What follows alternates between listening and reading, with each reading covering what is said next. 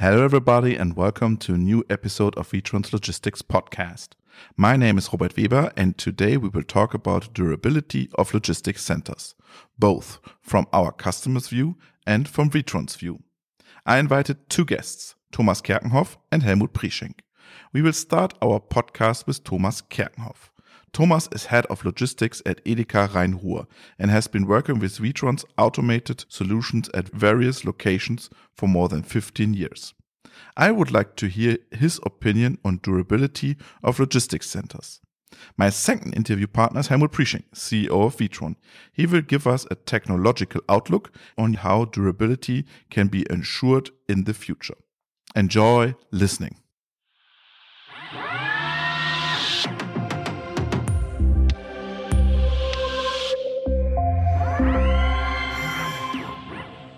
Hello, Thomas. Hallo Robert, grüß dich. Where are you right now? What are you doing? Are you in the warehouse? Ja, ich bin in unserem neuen Edeka Zentrallager in Oberhausen. I'm in the new Edeka Central Warehouse in Oberhausen and working on the extended ramp up schedule for the coming months. Ah, I understand. And you have a lot to do. I guess you have to store and retrieve sunflower oil from stock. Ja, komischerweise haben wir diese Woche relativ wenig Sonnenblumen. Well, strangely enough, we have quite little sunflower oil on offer this week. And it is the week after Easter, so it's a calm week from that point of view. But if you believe the colleagues from Witron, there are no calm weeks anymore. Since the pandemic, everything is just Christmas season.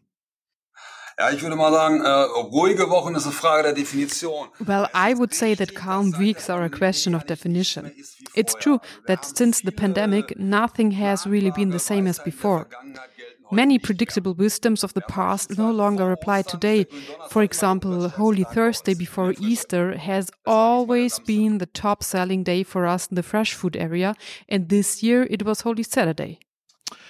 Okay, you bought some systems from Witron, and these systems have to adapt to these new situations like pandemic and new business models, e-commerce, Q-commerce, and much more. How do you manage that? Or what do you demand from an intralogistics company that it keeps its system flexible enough so that you can cope with all that? Naja, zum einen muss er eine verdammt gute Mannschaft Well, first, it is important to have a very good team in the back office that is interested in and implements permanent enhancements of the machine and the warehouse management systems. But it also needs a sufficiently large number of installations and the corresponding references. But when you buy a system from Witron, you buy it to last for 25 years, and their design is based on your actual needs. How do they manage to cover this gap of 25 years? Sieh mal, Das sind mehrere Komponenten. Das eine, ich muss natürlich mein grundsätzliches Geschäft. Well, it is a mix of several components. On the one hand, you have to maintain the basic business model during this period. What I want to say is that many people think that there is no difference between carton handling and e commerce. But there is a difference in a technical warehouse because it creates brand new and changed processes. If you continue using existing processes, which means you have a customer, our Edeka stores, for example, that are delivered with goods, it doesn't really matter or it shouldn't matter to the logistics center which product types, which quantities, which order structure, etc. you have in the warehouse. When you talk about durability and flexibility, you are assuming that the system is durable and will run for a long time, right?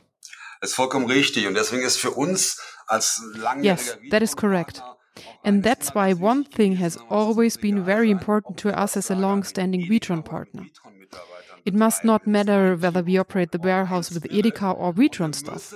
We have to set up a team, need a spirit, and have to invest in preventive maintenance very systematically. In concrete terms, this means that a system that may be depreciated in 10 years must be technically operative for at least 20 to 25 years, but it won't if I wait for it to break. This is called predictive maintenance, which means that you collect data, make forecasts, and use machine learning. Is this the direction you are heading to? Das geht aktuell in die Richtung mit Systemunterstützung. It goes into that direction with system support. In the past, it was more or less an Excel based maintenance where we knew the age of the motor and the number of operating hours. And today, this is also a key requirement for us in terms of new systems. We are focusing even more on predictive maintenance and artificial intelligence to receive proactive information. I'll give you an example. Think of a motor that makes noises after a certain runtime, and then you have another motor that makes the same noises and has 50% less runtime. Then you may have to inspect this one three times a week and the next one maybe only once a month. That is the great challenge and an ongoing learning process because you have to manage a team of 30 to 40 people. You had just given the example of Holy Thursday and Holy Saturday in terms of perishable handling. In the past, it was predictable because you had historical data. Holy Thursday has always been peak day. Now you say that everything has changed since the pandemic. It seems that such a forecast becomes totally improbable. And now you are steering everything up again. Ja und nein. Auch daraus kann man ja jetzt wieder lernen. Yes and no. This is also a learning process. It doesn't mean that we have only been flying blind over the last two years. For us, predictive forecast is the key, especially when it comes to replenishment of the system. If the depalletizer in an OPM system doesn't depalletize the correct items, and we would have to wait for the next customer order to receive the correct products, we would not be able to deliver a day on time. There is a forecast even in such a time as the pandemic, but it's not the same anymore. And that's again a requirement for efficient and highly economical systems that such a forecast can adapt very quickly to new situations.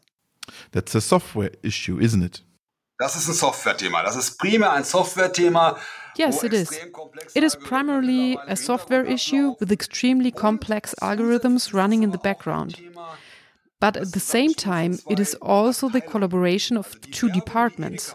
The software can't predict Edeka's advertisement, but the software can predict what I need when Edeka makes advertisements. Do you see Witron as your software provider? Die Software der, äh, im Replenishment innerhaus. Yes, when it comes to the software for in-house replenishment. In concrete terms, this means that we have depalletizing quantities for two days only. But in the high bay warehouse, we have stock for 10 or 12 days. Our material handling systems make global forecasts because purchasing and supply also play a major role. I understand. When you talk about purchasing and supply, do you really see logistics competence? Does it submit a part of the data issued to Witron? Ich würde mal sagen, das, das Abgeben ist vielleicht nicht der richtige Begriff, sondern. Äh, I would say that submitting is probably not the right term, but in principle, our warehouse management system is exactly what triggers internal logistic processes, such as replenishment, etc. So to say, it is even controlled 100% by Witron. But do these systems understand each other? Does the warehouse management system understand advertisement? Das WMS versteht nicht die Werbung im klassischen. The warehouse management system doesn't understand advertisement in the classical sense. But it needs an interface. For example, there is an interface from our material handling system or the advertising department, which is implemented into the system. This means that we specify certain quantities for advertising in particular, which are then picked or depalletized by the Witron system on a daily and hourly basis throughout the week.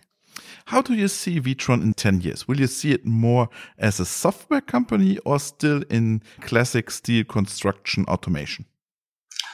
Ich glaube, die beiden Dinge sind I think both are inseparably linked at Witron.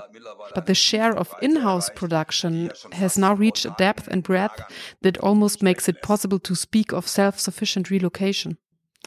Well, Witron is growing and is a foundation company which means they are safe.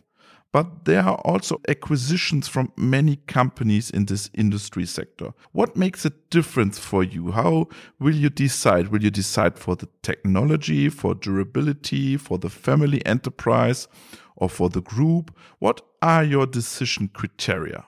Also ich bin sehr froh, dass wir vor langer Zeit uns für Witron entschieden haben. Well, I'm very happy that we decided in favor of Witron a long time ago. But when it comes to the decision criteria, it's certainly a mix of many aspects. Durability, expertise, references, and growth in the past are decisive decisions for a logistics company. And then it is also about the people. I was lucky enough to get to know Walter Winkler personally almost 20 years ago. And I was very impressed by what he has achieved in the past 20 years. He deserves my deepest respect. If you look at Parkstein, it's hard to imagine Parkstein without Witron. That means it is a mix of technological competence, reliability of the systems, but also reliability of the employees' skills and the people on site, correct? Auf jeden Fall. Und vor allen Dingen am Ende des Tages auch. Definitely. And it particularly depends on the decisive contact persons. We would never have realized another large warehouse with Witron in Oberhausen if we had had problems with the top contact partners at Witron over the past 15 years. One part is the operational level, where you have to solve errors, where the hotline is involved. The other part are the big issues, such as escalations, where you can make decisions and need reliable partners. Do you think Witron needs to dive deeper into the robotics sector? When it comes to robotics, I would say that Witron is already very, very far advanced in terms of our needs. We are retailers with more than 10,000 products, and the OPM is A robot, yes? Yes, and the OPM is still unique worldwide, even 15 years after its introduction. So there is no one else except Witron that is able to pick more than 10,000 products fully automatically. Robotics, in that sense, is more of a component from the industrial sector. Thank you very much and best regards to North Rhine-Westphalia. Danke dir, Robert. Ich wünsche dir was. Tschüss. This was our podcast with Thomas Kerkenhoff, and we will now switch from North Rhine-Westphalia to the Upper Palatinate and Helmut Prieschenk. My guest today is Helmut Prieschenk. Hello. Good morning. Uh, welcome. You have not been for a long time. Today, the boss is back again. We need to talk a little bit about durability and flexibility. And I have to say, when we were planning the podcast, I thought, what is there to talk about? That's what I expect as a customer when I invest the many millions with Witron. Do I? Yeah, I think we need to distinguish between the theory and the buzzwords uh, and the reality. I think when we're talking about the products and the systems, what we are delivering should uh, stay 30 years, then the one thing is to talk about what is uh, happening on a PowerPoint and what is happening in reality. And that is uh, uh, the difference. But how do you find durability with your customers? Is it only that the, the system runs 30 years? And this is the important question. It's not only uh, that after 30 years the system is still there. The question is really after 30 years the system uh, must contribute success to your business. And this is the difference. To be just there uh, and durable uh, is not enough because things will change. Uh, you will drive the car. Things will happen in 30 years. And the question is really after 30 years, uh, you need a system which is there, uh, which is running like a Swiss clock and is contributing value to your business. But is it a selling point with your customer today? It's a prerequisite. I think it's really the prerequisite from a customer that when he's uh, buying or installing or investing in such an infrastructure, that uh, he is expecting that this is not just for five years and then we are hopping to the next flower. Uh, it's more about to investing in an infrastructure which is agile and growing uh, with his business. But you can't look into the future. How do you plan this new warehouse with more flexibility, with more agility? Yeah, I think we need to really come from the buzzword level down to the concrete level and really distinguish the different hierarchies and the different topics. I give an example. It's not uh, enough to say this thing is flexible mm-hmm. uh, because this says nothing. It's more important to say, okay, what does that mean? For example, uh, if the SKU range uh, is changing, the volume is changing, the cube, uh, uh, the average cube of a SKU is changing. When I have today 60% cases and 40% pieces, and then the is maybe flips in 4060. This is a difference. And then we are coming to a, a good, substantial conversation about what is flexibility. And these things we discuss with the customer upfront before uh, we install the first pillar. We are doing sensitivity checks to understand how could your business in a normal mode change and how would uh, installation react on that. That means that Witron is becoming a consultant for their business models? I think consulting was always part of our business uh, because in that moment where a customer is delivering you basic data, the first question what we typically do is, are your basic data correct? Or how will your basic data change? Or what uh, would it mean if the basic data are different? So the, uh, the consulting part is always peace. It was never uh, uh that way that somebody is throwing RFQ over the fence and we are throwing offer back over the fence. This was never our, our part. We were always doing the conversation with the customer upfront. Mm. You manage a lot of data of the warehouses of your customers. And um, maybe for the future, you can see trends or you recognize that there's a problem problem and maybe the customers don't see that problem there in this specific area in the warehouse. Is this a new type of or new business model for Witron to sell digital service assets to, to the customers? Definitely. Uh, this is a growing uh, aspect and uh, for different reasons. One reason is what you mentioned that th this uh, this installation is under our watch. Mm -hmm. We see every sensor, we see every motor, etc., etc. This is a huge benefit. And with the machines, with the algorithms, and with the data lakes what we have as of today, we can manage this. But there is another point, and this is, for example, how you drive and run a machine. Uh, for example, and how you maintain the system. Absolutely, absolutely. And uh, that means, for example, when you're running a machine in two shifts and you can run it in one and a half shifts, that could be a huge benefit in terms of productivity. Whether this is possibility is a different story because maybe the inbound of the goods or the outbound is so that you need the two shifts. But at least you can show the customer there is a potential. I give another example. Uh, when we have a typical retailer with uh, the typical wave through the week, so a strong Monday, Tuesday, and then a, a low, etc. So you have a sinus during the week, and you have the same sinus through the season. Mm-hmm. With this information, it is possible to discuss is it maybe more beneficial if you are doing in your distribution center a more uh, smooth way to run the show? You know what I mean? Mm -hmm. uh, who said that we should do the sinus in the mm -hmm. store? Also in the trucks, also in the DC, also at the manufacturer. If we could smooth this out, then maybe we can do a completely different installation from day one. Mm.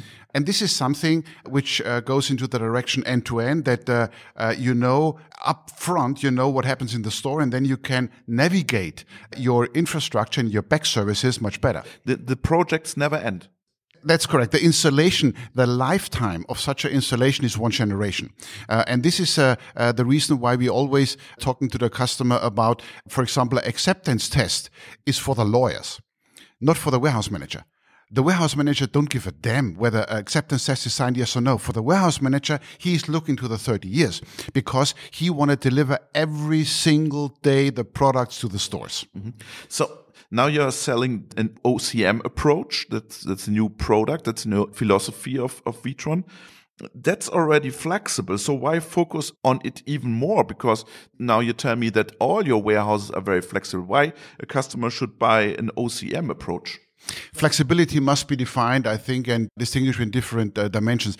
Flexibility means that we are able, with the infrastructure, to follow the business processes or to be agile for the changes in the business but it means also that when things are coming down the road, for example, new technologies, which has not, nothing to do with the business model of the customer, but the new technology which might be beneficial, then we need to make sure that we are modular enough from the beginning that we can integrate this. And this is the reason why we say modularity is not a target, it's a prerequisite. But this is a new thinking of Witron. Absolutely. Absolutely. And this is born by the conversations we have with our customers, which are running our sites now.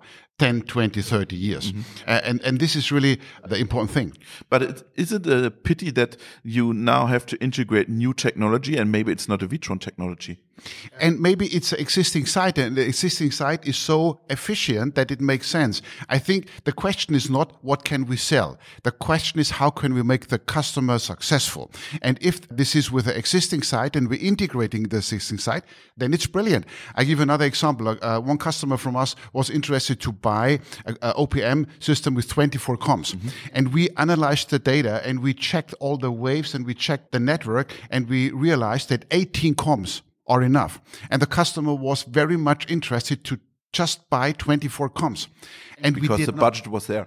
he said, I, I, I pay it, please deliver it. But it, it just didn't make sense because when you begin with the end in mind, if we would have built 24, uh, four COMs would sit on the ground and be dusty for 10 years, which doesn't make sense. You know, we're all talking about sustainability. We're all talking about uh, to be nice to the planet. And then we are installing stuff which is never used. This just doesn't make sense. Mm -hmm. When we, when we talk about flexibility, what does it mean? It, does it mean PLC reprogramming, warehouse management systems reprogramming, or do we also talk about uh, steel construction there? Flexibility begins in mind, I think, mm -hmm. uh, not in technology. You need to be clear in mind that whatever you install will change. So this is a mind game. And if we are clear on that, then we can distinguish different hierarchies. And that comes with the, the ground level, which is the steel, the mechanic, etc., which need to be flexible enough that I can adapt and install other things. And then the PLC level to make sure that when we have central or decentral hierarchies from the PLC, that it's uh, possible, for example, to integrate AMRs uh, in the AMRs new AMRs by Witron we can spell in the meanwhile AMR, believe it or not. Yeah. Two years ago, we talked about let's do a podcast episode about AMRs. And you said, no, never. We don't want to talk about AMRs. Oh, without my lawyer, I will not comment okay. on that. Okay. Um, so you integrate new technology. That's a new thinking at Witron to think more about 30 years of the project, not sell a project, do a project, and then forget the project. Correct. Uh, as we said uh, uh, two minutes ago, a project never ends. Yeah. Uh, maybe a commercial project ends, but the the, the animal the, uh, is alive for a generation. Uh, and I think it's, it's a responsibility from us and the customer to make sure that we have really success the 30 years. Um, you mentioned that maybe there's a shift with the order lines or there are new products. What about new business models? You can't see in the future maybe e-commerce is rising to 40%. We don't know. What about new business model and warehouses are so flexible to to handle new business models. Yeah i think we cannot see everything that's clear. But uh, we need to distinguish between flexibility within the system, so built in flexibility or agility. That means uh, whatever we build, there will be things I can do uh, without changing anything built-in agility. This is the expectation from the customer, uh, by the way. Uh, and then uh, we have the expandability. That means it's easy to expand things which I plan already from day one. For example, I can add another aisle. I can add another workstation. I can change the racking that I have more higher pallets and uh, less lower pallets or vice versa. So uh, this is expandability. And then uh, we have really then a completely overhaul or modernization or, or, or changes where we do things like like boots, uh, which were not clear 10 years ago. So that these are the different levels. Agility built in, which uh, you are getting this with the kit.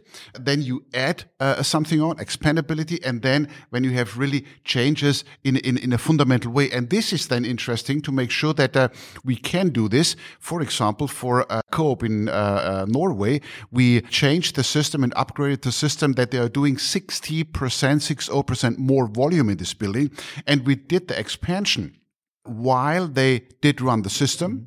We did the expansion during the COVID season. Was it an IT project or a PLC project? All, all, the whole nine yards, uh, everything. Uh, uh, we we added a lot of mechanic. We added PLC, IT, etc., etc.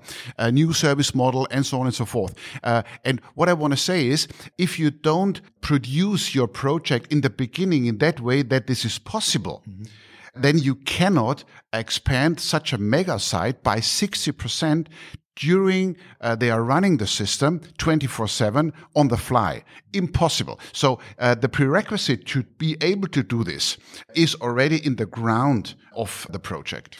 So you, you mentioned agility in the system. In my opinion warehouses are still closed shops.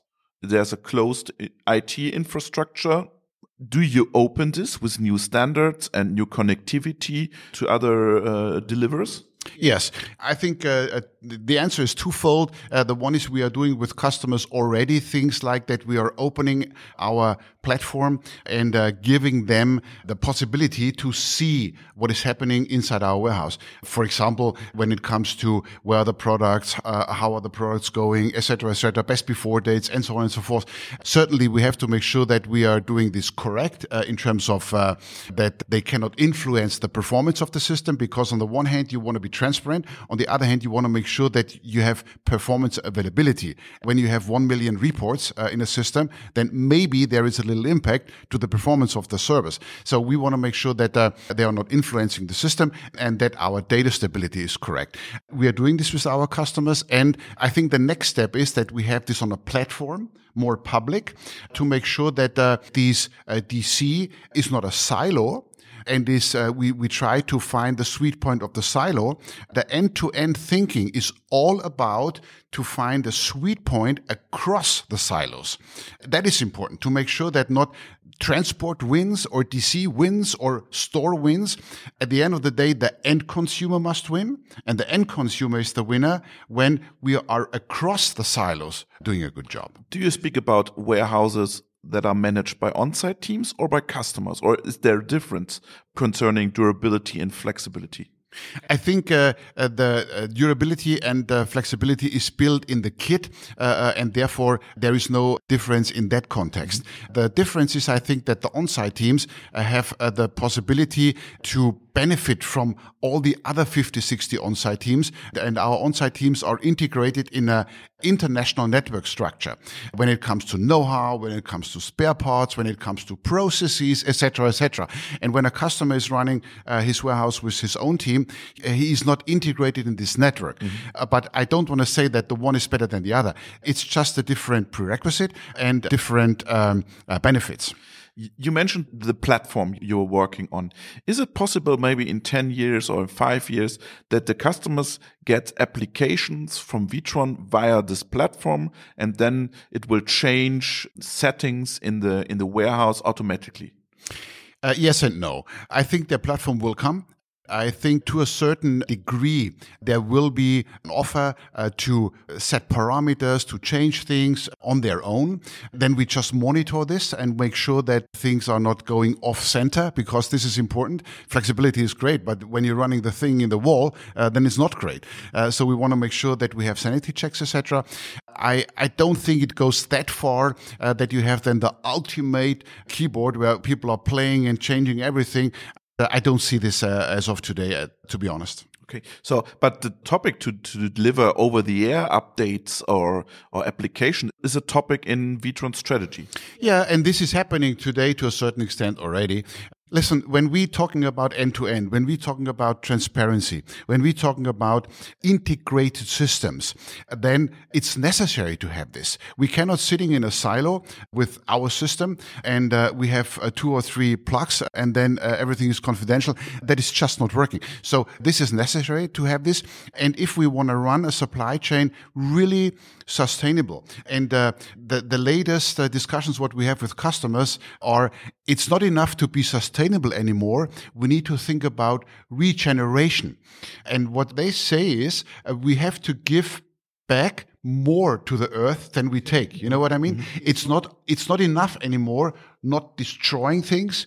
We have to give back more because we destroyed already so much. And when we think about uh, true sustainability and regeneration, and not in the in the way of greenwashing, but in the way of true, honest business, then we have to do this because then we can follow the target to not pump that much things to the pipeline to not throw away one third of food which is produced worldwide. These are all the things we, we have to uh, focus on. And one prerequisite is that we are transparent and that we are finding the sweet point across the silos. Thank you very much, Helmut Prieschenk. You're very welcome.